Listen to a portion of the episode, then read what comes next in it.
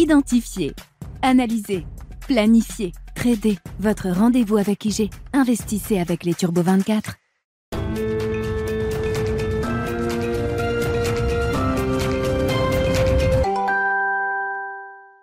Bienvenue dans Smart Bourse, votre double dose quotidienne de marché en direct sur Bismart. Chaque jour à la mi-journée, 12h30, 13h et en fin d'après-midi, la grande édition pendant une heure à partir de 17h en direct, rediffusée à 20h sur Bismart TV. Émission que vous retrouvez chaque jour en replay sur bismart.fr et en podcast sur l'ensemble de vos plateformes. Au sommaire de cette édition de la mi-journée, peut-être la première séance de baisse de l'année pour les actions euh, européennes et encore, ce sera à confirmer. On est sur l'idée d'une pause après euh, trois séances euh, à la hausse qui ont permis aux indices européens de déjà progresser de 4% et plus, même depuis le, 1er janvier. Séance de pause, mais une pause légère, puisqu'on perd à peine 0,15% sur le CAC 40 à mi-séance. Et euh, les investisseurs qui attendent une nouvelle série de statistiques essentiellement américaines cet après-midi, avec un, agenda qui est un petit peu décalé, puisque Wall Street et les marchés américains étaient fermés lundi. Nous aurons donc ce jeudi après-midi les créations d'emplois aux États-Unis dans le secteur privé pour le mois de décembre. Hein, l'enquête du cabinet Qui devrait euh, euh, montrer encore euh, des créations d'emplois à un rythme soutenu, au-delà de 100 000 créations d'emplois, c'est ce qu'attend le, consensus, avant le chiffre global du marché du travail américain qui sera publié demain à 14h30. Et puis nous avons eu de nouvelles indications sur le début du commencement d'une détente de l'inflation en, zone euro. On l'a vu avec les premières estimations des prix à la consommation en Allemagne, en France euh, ces deux derniers jours. On le voit également ce matin avec les chiffres italiens qui montrent là aussi une légère détente d'un mois sur l'autre par rapport à, à ce qu'on a connu au mois de novembre. Et puis euh, les chiffres des prix à la production en zone euro, là aussi, indicateur avancé des prix à la consommation qui continuent de se détendre au mois de novembre. Nous aurons la première estimation pour l'ensemble de la zone euro l'inflation de la zone euro pour le mois de décembre demain euh, en fin de matinée. Voilà donc pour le programme du jour. Et puis nous reviendrons évidemment sur les grands enjeux euh, de marché pour 2023 euh, après ce démarrage en fanfare. L'Europe et la Chine sont les leaders de ce début d'année 2023. Qu'en pensez Nous en parlerons notamment avec Kevin Tozet, membre du comité d'investissement de Carmignac, qui sera avec nous en plateau pendant cette demi-heure.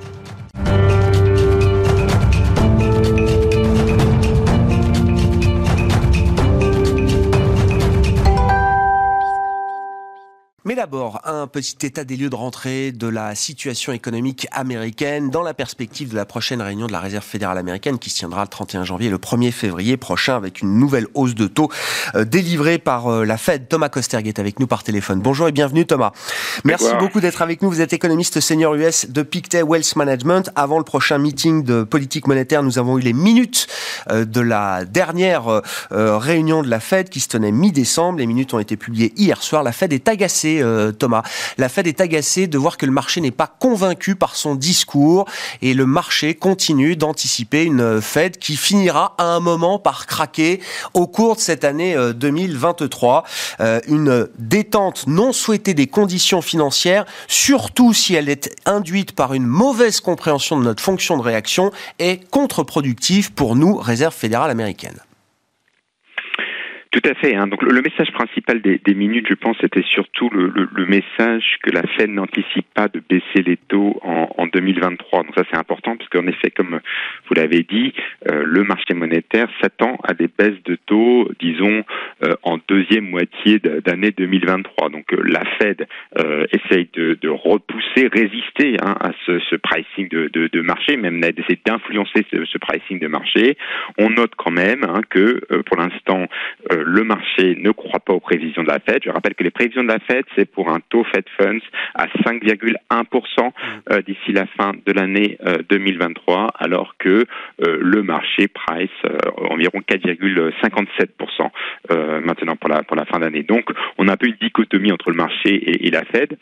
L'autre point, c'est que la Fed n'est en effet pas satisfaite des conditions financières qui, d'après elle, se sont relâchées trop hein, ces dernières semaines euh, et je pense d'ailleurs que ça une des conditions clés euh, euh, dans le prochain meeting, hein, c'est dans quelle mesure les conditions financières se, se, retendent ou pas. Hein. Si elles ne se retendent pas suffisamment, on aura encore plus de, de hawkishness hein, des membres de, de, de, la Fed. Évidemment, le deuxième paramètre, ce sera le marché de l'emploi qui décidera de la, de la, hausse de taux. Moi, je m'attends toujours à une hausse de taux de 50 points de ah base au prochain meeting, ah alors que le, le marché est ah partagé.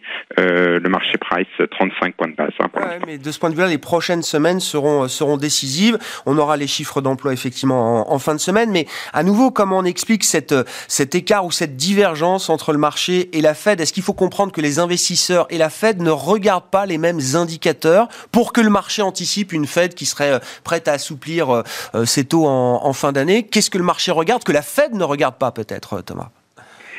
En effet, hein, euh, une caractéristique de la réaction de fonction de la Fed, notamment en 2022, ça a été son caractère, euh, j'allais dire rétroviseur. Hein. On regarde dans le rétroviseur, donc c'est très backward-looking, comme on dit en anglais, euh, alors que les, le marché peut-être est en effet un peu plus euh, dans, dans, les indicateurs avancés du cycle. Et on a vu cette dichotomie bah, parfaitement hier, par exemple, avec une enquête entreprise, la fameuse enquête ISM, qui, qui continue de plonger en, en territoire de, de contraction, euh, alors même que les chiffres de l'emploi, hein, les postes vacants restent très très élevés. Donc on a une Fed qui regarde les indicateurs du marché de l'emploi, euh, qui eux sont un indicateur retardé du cycle économique, alors que c'est vrai, le marché a tendance plutôt à regarder par le pare-brise et, voit une économie qui est en train de s'effriter, voire même qui est en train de glisser doucement mais sûrement en récession même si euh, quand on voit par exemple les modèles euh, d'activité instantanée de la fête d'Atlanta par exemple, on attend encore une croissance du quatrième trimestre aux États-Unis qui, euh,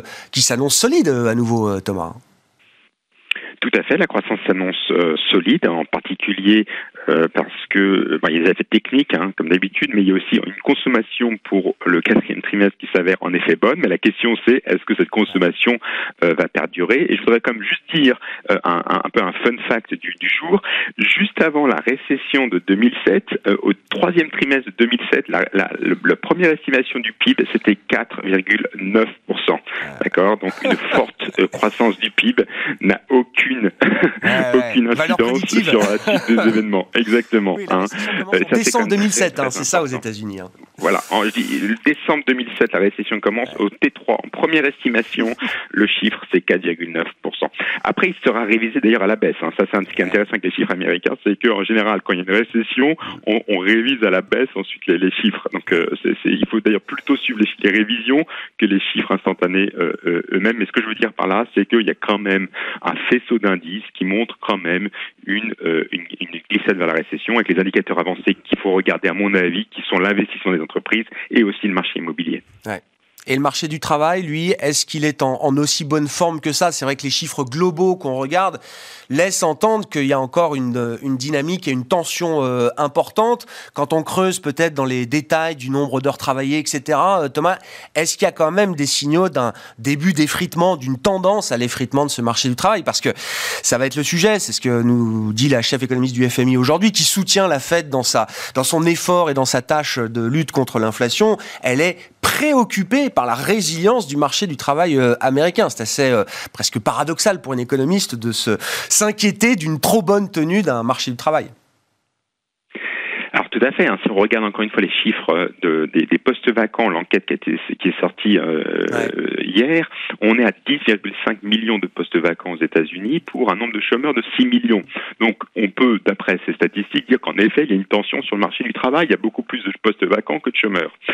Maintenant, euh, si on regarde les détails de, de, de, de l'enquête de, de l'emploi, on se rend compte quand même que dans les, dans les secteurs les plus cycliques, il y a une décélération.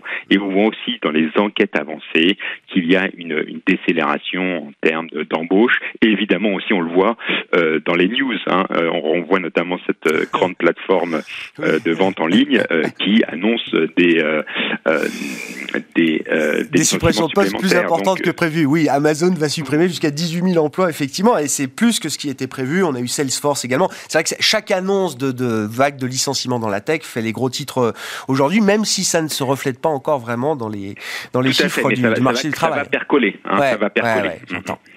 Euh, que se passe-t-il au Congrès et plus précisément à la Chambre des représentants euh, On imaginait que les républicains allaient quand même pouvoir célébrer sereinement leur euh, demi-victoire aux élections de mi-mandat. Ils sont en train de s'entre-déchirer comme jamais, euh, Thomas.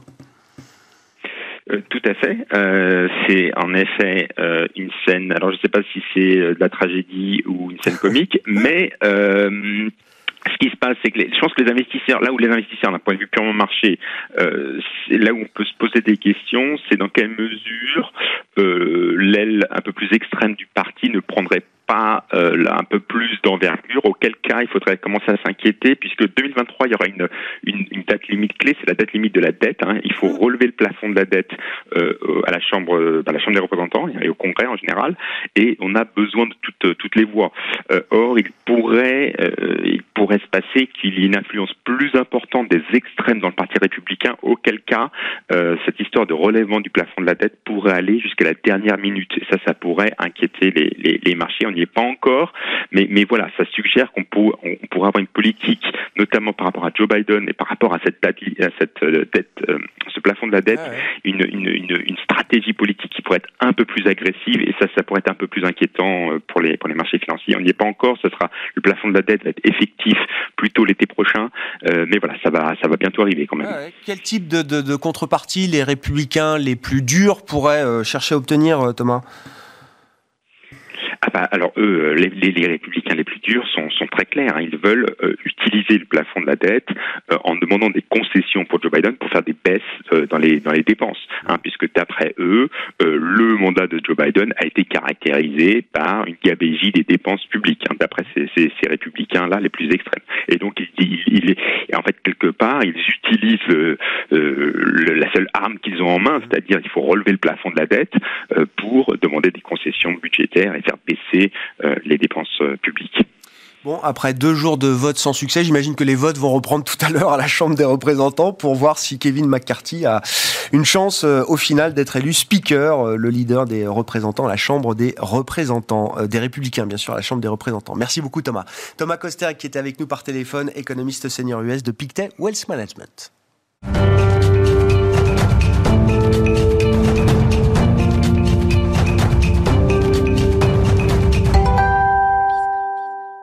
Parlons du marché, des stratégies d'investissement pour cette année 2023 avec Kevin Tozet qui est à mes côtés en plateau, membre du comité d'investissement de Carmignac Gestion. Bonjour et bienvenue Kevin. Bonjour Grégoire. Première prise de parole d'un membre du comité d'investissement de Carmignac dans Smart Bourse cette année avec un rendez-vous pour tous vos clients investisseurs le 19 janvier, réunion annuelle.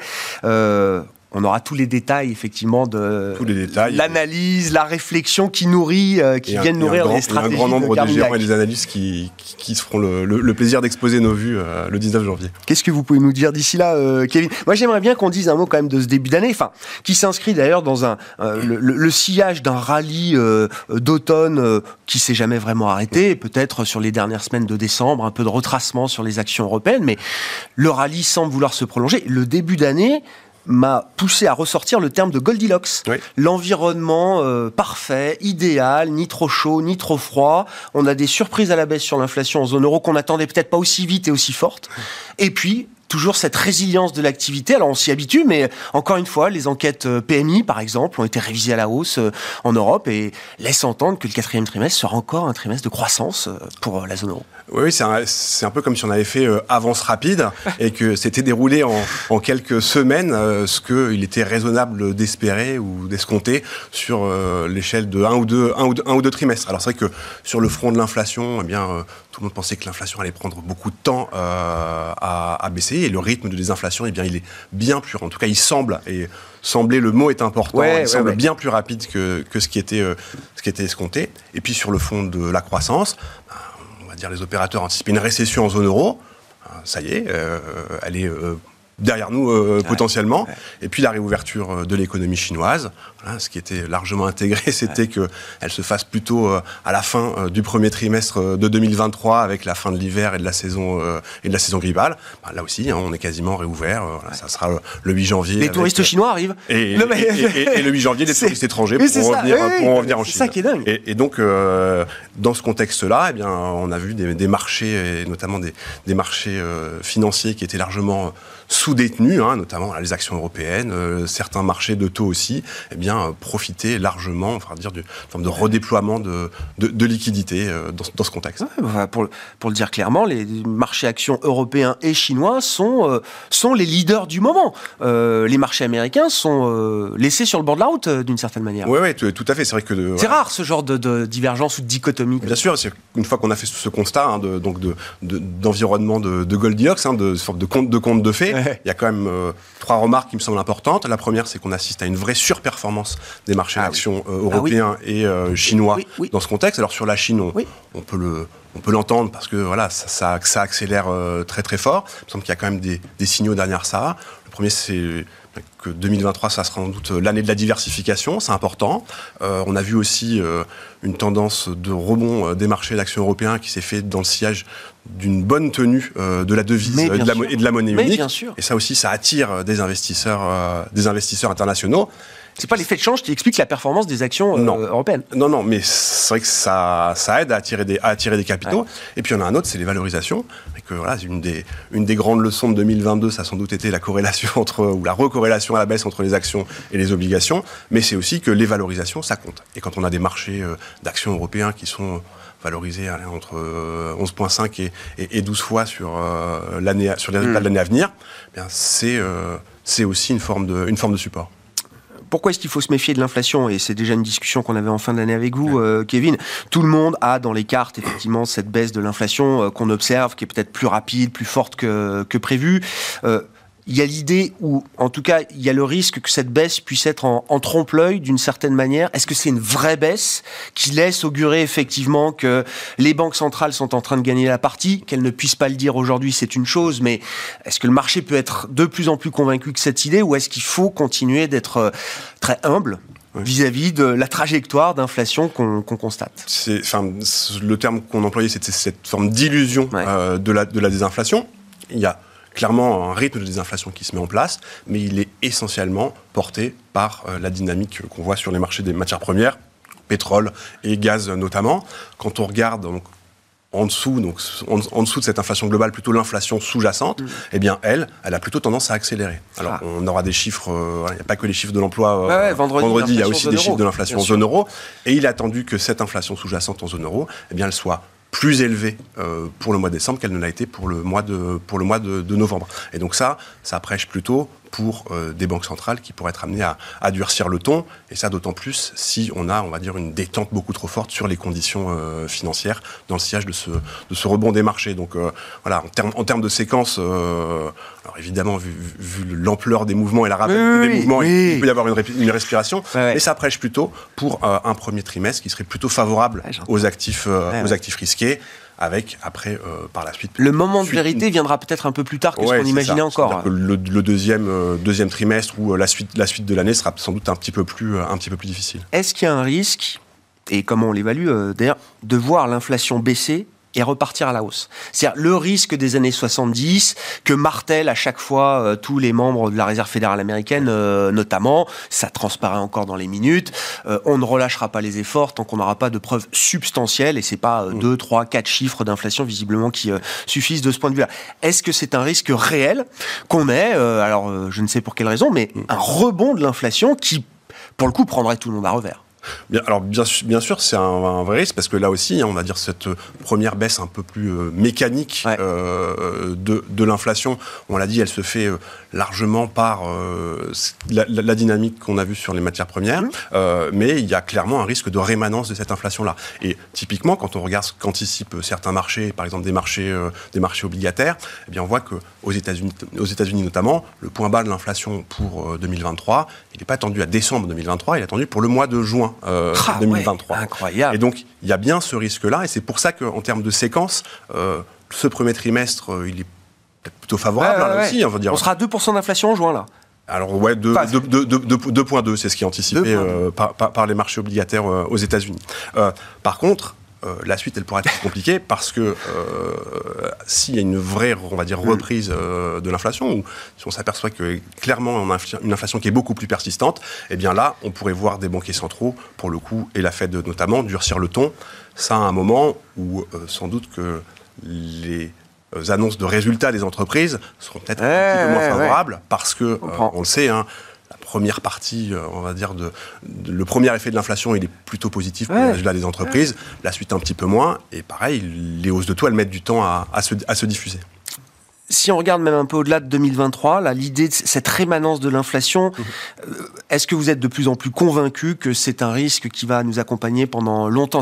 L'idée qu'on va avoir des, des vagues d'inflation de désinflation, à nouveau des vagues d'inflation. C'est pas du tout le schéma qu'on a connu depuis 10-15 euh, ans où c'était vraiment euh, encéphalogramme plat euh, sur l'inflation. Alors oui, oui, on, on, en est, on en est convaincu chez, chez, Carmignac, c'est-à-dire que, alors là aussi, hein, ça, c'est un phénomène auquel on s'est déshabitué au cours des dix dernières années, mais qui était très présent. Pas forcément une mauvaise nouvelle pour les investisseurs. Ça veut dire que le ça remet un peu de cycle. Exactement, le cycle économique revient. alors là, c'est une bonne nouvelle pour les gestions actives hein, qui peuvent essayer d'anticiper justement euh, ces points d'inflexion dans, le cycle. Mais oui, on a de bonnes raisons de croire que l'inflation euh, et en tout cas l'environnement du euh, plus bas pour plus longtemps est sans doute derrière mmh. nous parce qu'on a des facteurs qui ont été très importants qui ont contribué à cette baisse des prix, que ce soit la mondialisation, on a plutôt les mouvements inverses aujourd'hui, mmh. des rapatriements de chaînes de, production, on a aussi voilà, des, des, tendances démographiques, des tendances d'épargne qui prêchent aussi pour une inflation un peu plus structurel que ce qu'on a eu par le, par le passé. Ce sera d'ailleurs un, des, euh, on va dire, facteurs clés euh, à suivre euh, cette année 2023 pour générer de la, de la performance. Bien sûr. vous disiez diversification. Bon, c'est souvent une recommandation générale qu'on fait quand on investit. Il faut être diversifié. À quoi sert la... Pourquoi c'est une année pour être diversifié d'une certaine manière, Kevin? Je parle sur le plan global macro. Est-ce que ça veut dire effectivement qu'on va avoir une année euh, désynchronisée entre euh, la reprise chinoise, euh, peut-être une récession américaine plus tardive que ce qu'on imagine, une Europe qui finalement arriverait à passer à peu près entre les gouttes, ou est-ce qu'à un moment il y a l'idée que tout converge? Alors euh, oui, on a une vraie, en tout cas une poursuite hein, de la désynchronisation du cycle du cycle mondial, et ça devrait aussi être le cas en, 2023. C'est vrai sur les trajectoires de politique euh, économique. Alors voilà, la, récession en zone euro, elle est euh, quasiment derrière nous. Il y a quand même une, consommation qui devrait être plutôt favorisée par, eh bien, là aussi, cette baisse de l'inflation globale, alors que la dynamique sur les salaires, elle ne s'est pas, elle s'est pas du tout retournée. On a une demande externe pour nous Européens qui sera sans doute aussi meilleur qu'attendu parce que la Chine réouvre plus vite, euh, la récession américaine elle est euh, différée, donc ça c'est aussi plutôt une, une bonne nouvelle de, sur ce point de vue-là, donc une forme de reprise en zone euro. Alors je crois pas qu'il faille se faire euh, trop d'illusions sur la vigueur de la reprise mm. parce qu'il y a quand même un, environnement monétaire qui sera lui un petit peu plus dur, mais ça illustre bien cette première, on va dire, étape dans la désynchronisation du cycle mondial. En Chine, la réouverture, et là aussi, hein, alors on, Évidemment, ça ne se fait pas de façon euh, linéaire, mais il y a quand même euh, voilà, 2000 milliards euh, d'épargne excédentaire en Chine. Et on a vu l'effet que ça avait quand cette épargne excédentaire se déploie dans un contexte de, réouverture.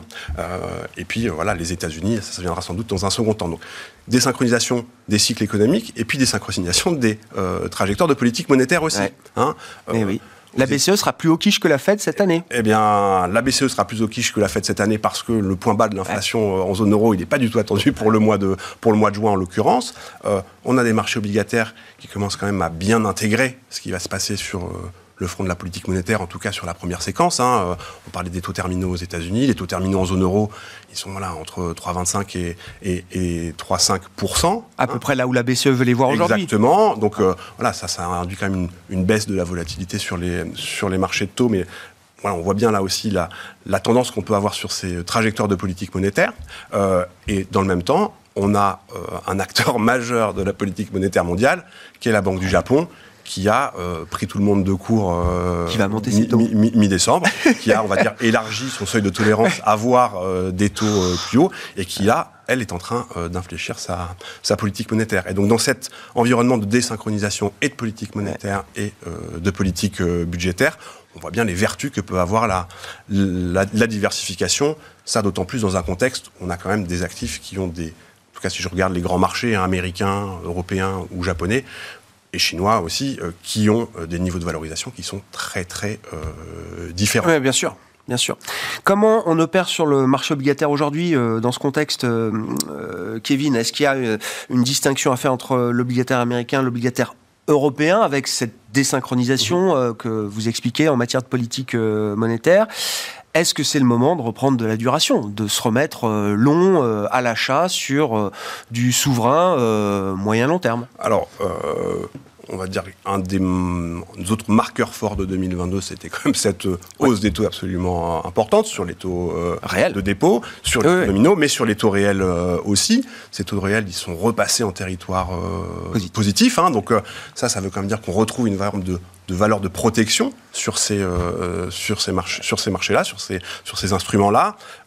Donc oui, ça vous plutôt, euh, ça fait plutôt sens d'avoir euh, des positions acheteuses sur euh, des obligations euh, avec, des, des- avec- non, sur des, Non. mat- avec des maturités Ah un oui. peu plus longues, notamment aux États-Unis, parce que là aussi, euh, si on a bien, on va dire une, une surprise, une mauvaise surprise, en tout cas une inflation qui est un peu plus rémanente, on aura une réserve fédérale qui devra euh, accentuer Mm. son tour de vis, et ça, ça devrait peser sur les taux les plus longs aux États-Unis. En zone euro, c'est un petit peu différent.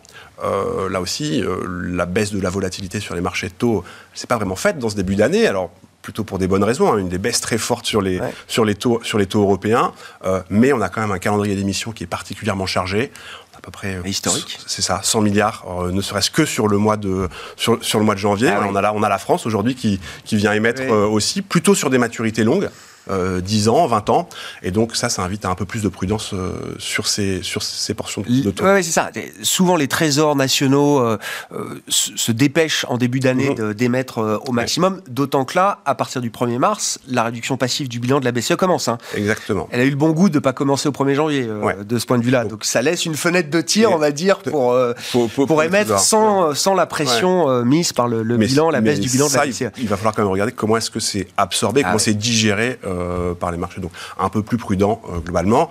Après sur les voilà sur ces, ces stratégies de longue euh, en duration, donc rentrer Mm. acheter beaucoup euh, d'obligations longues, euh, on en a remis dans les portefeuilles, on en a quand même beaucoup moins que ce qu'il y en a dans les euh, dans les indices. Pas de complaisance ouais, euh, pour autant. Ouais.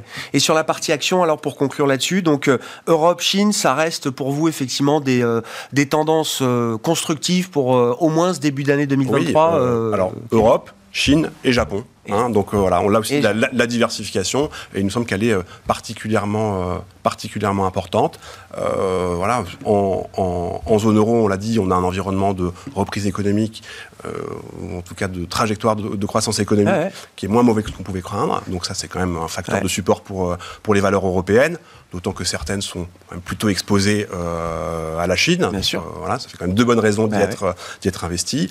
En Chine, on a vu un rebond très fort des valeurs, notamment celles qui sont liées à la réouverture, euh, les bars, les restaurants, Mm. les agences de, de- de tourisme ou de, ou, de, ou de voyage.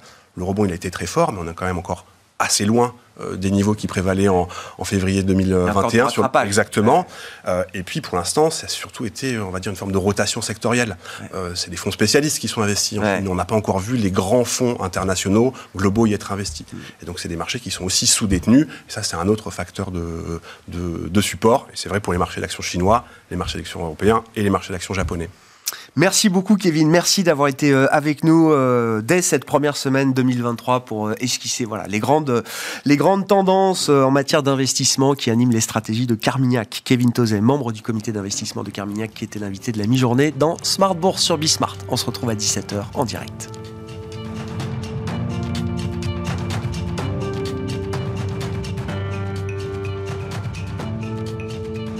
Identifier, analyser, planifier, trader. Votre rendez-vous avec IG. Investissez avec les Turbo 24.